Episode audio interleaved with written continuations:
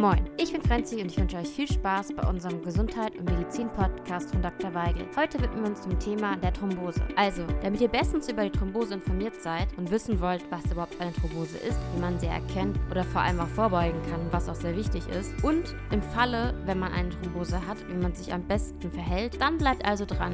Wir werden euch kurz und knapp über das Wichtigste informieren. Ja, hallo zusammen und freut mich, dass Sie diesen Beitrag jetzt hören. Mein Name ist Tobias Weige, ich bin Arzt und mein persönliches Anliegen ist es, Ihre Gesundheitskompetenz zu stärken bzw. über wichtige medizinische Themen aufzuklären. Und das Thema Thrombose ist ein sehr wichtiges Thema, denn es kann zu Herzinfarkt, zu einem Schlaganfall oder auch zu einer Lungenembolie, also zu Erkrankungen führen, die tödlich enden können. Deswegen ist es sehr wichtig und gut, jetzt über Thrombose zu sprechen. Herr Dr. Weigel, meine erste Frage an Sie wäre, was ist eigentlich eine Thrombose und wie kann ich erkennen, erkennen, ob ich eine Thrombose habe. Der Vorgang, dass ein Blutgefäß durch einen kleinen Klumpen verstopft wird, das bezeichnet man als Thrombose. Wichtig ist es, zwischen den verschiedenen Arten einer Thrombose zu unterscheiden. Es gibt eine arterielle Thrombose, also eine Thrombose in den Arterien. Und das ist eine häufige Ursache für einen Herzinfarkt oder Schlaganfall. Und es gibt die Venenthrombosen. Das sind also Thrombosen in Venen. Und da unterscheidet man zwischen Thrombosen in den oberflächlichen Venen und in den tiefen Venen. Die oberflächlichen Venen, das sind die, die wir von von außen an unserem Körper sehen, am Arm sehen oder typischerweise an den Beinen. Das sind auch die, die an den Beinen jetzt mal die Krampfadern machen. Das sind immer oberflächliche Venen. Und durch Verbindungsvenen sind diese beiden, die oberflächlichen und die tiefen Venen, miteinander verbunden. Und gerade die Thrombosen in den tiefen Venen, die können zu dieser gefährlichen Erkrankung einer Lungenembolie führen. Und diese Beinvenenthrombosen, das sind auch die häufigsten Thrombosen, die es gibt. Natürlich kann man auch Thrombose im Arm haben, im Schulter, im Halsbereich, aber am häufigsten und typisch sind die Beinvenenthrombosen.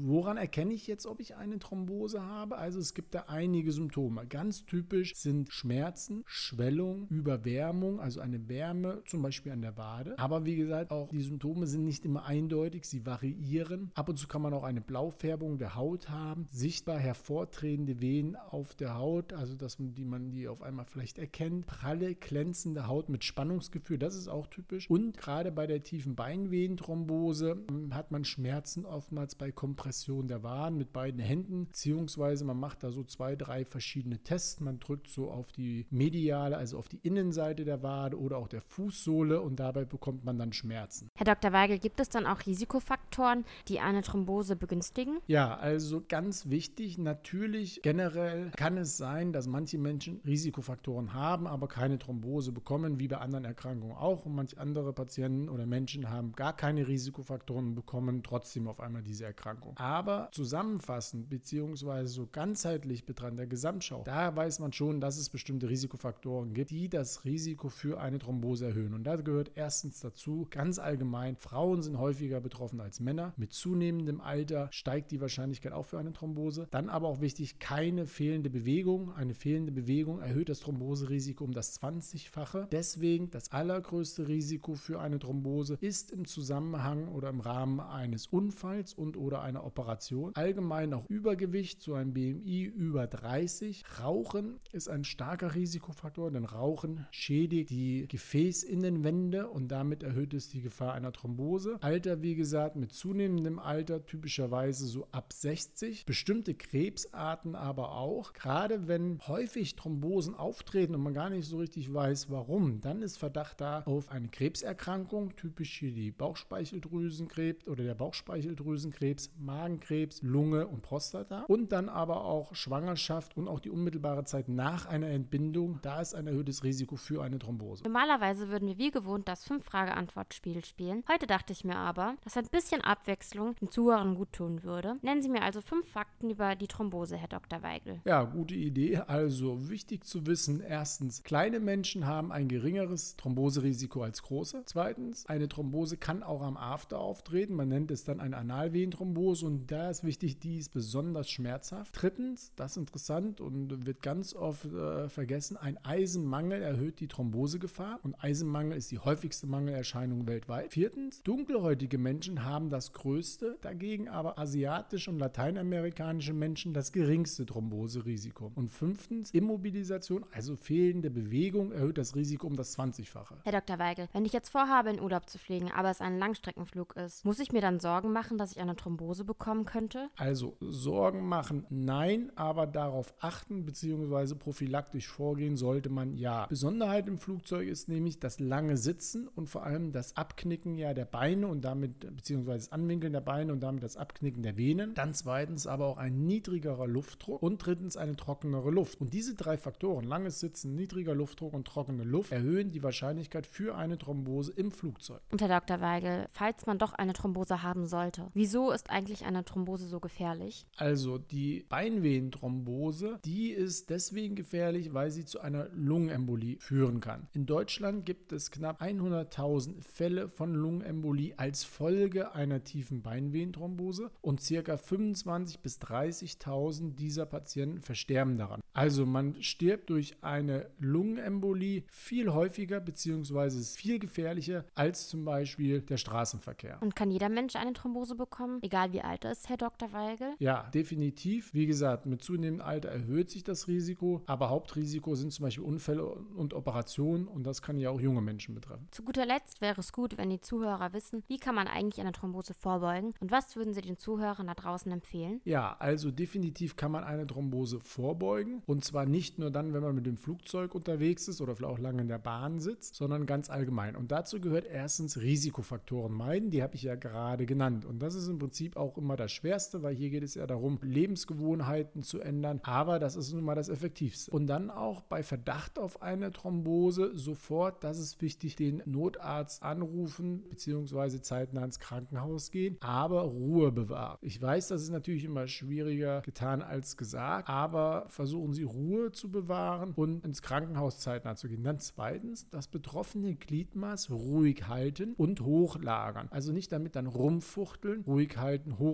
hochlagern, damit das Blut besser zum Herzen zurückfließen kann. Man hat ja diesen Thrombus, also diese Verklumpung in der Vene und damit ist der Rückfluss des Blutes vom Bein zum Herzen ja gestört bzw. verlangsamt. Deswegen das Bein hochlagern. Und drittens, wenn möglich, eine Kompression durch eine elastische Binde. Wenn Sie das also zu Hause zur Verfügung haben, machen Sie eine Kompression und viertens, ganz wichtig, keine Bettruhe. Sich auf keinen Fall flach ins Bett legen und gar nichts machen. Zwar ruhig halten und ruhig bleiben, aber nicht Bettruhe, sondern zeitnah ins Krankenhaus und wenn möglich eine Kompression durch eine elastische Binde. So Leute, ich hoffe, euch hat der Podcast zum Thema Thrombose gefallen. Achtet also wirklich darauf, dass ihr wirklich sehr viel in Bewegung seid. Bestenfalls raucht nicht oder wenn ihr raucht, dann raucht nicht so viel. Ernährt euch gesund und um keine Folge mehr von Audiovisite Dr. Weigel zu verpassen, abonniert uns. Ich wünsche euch noch viel Spaß und Liebe, eure Franzi.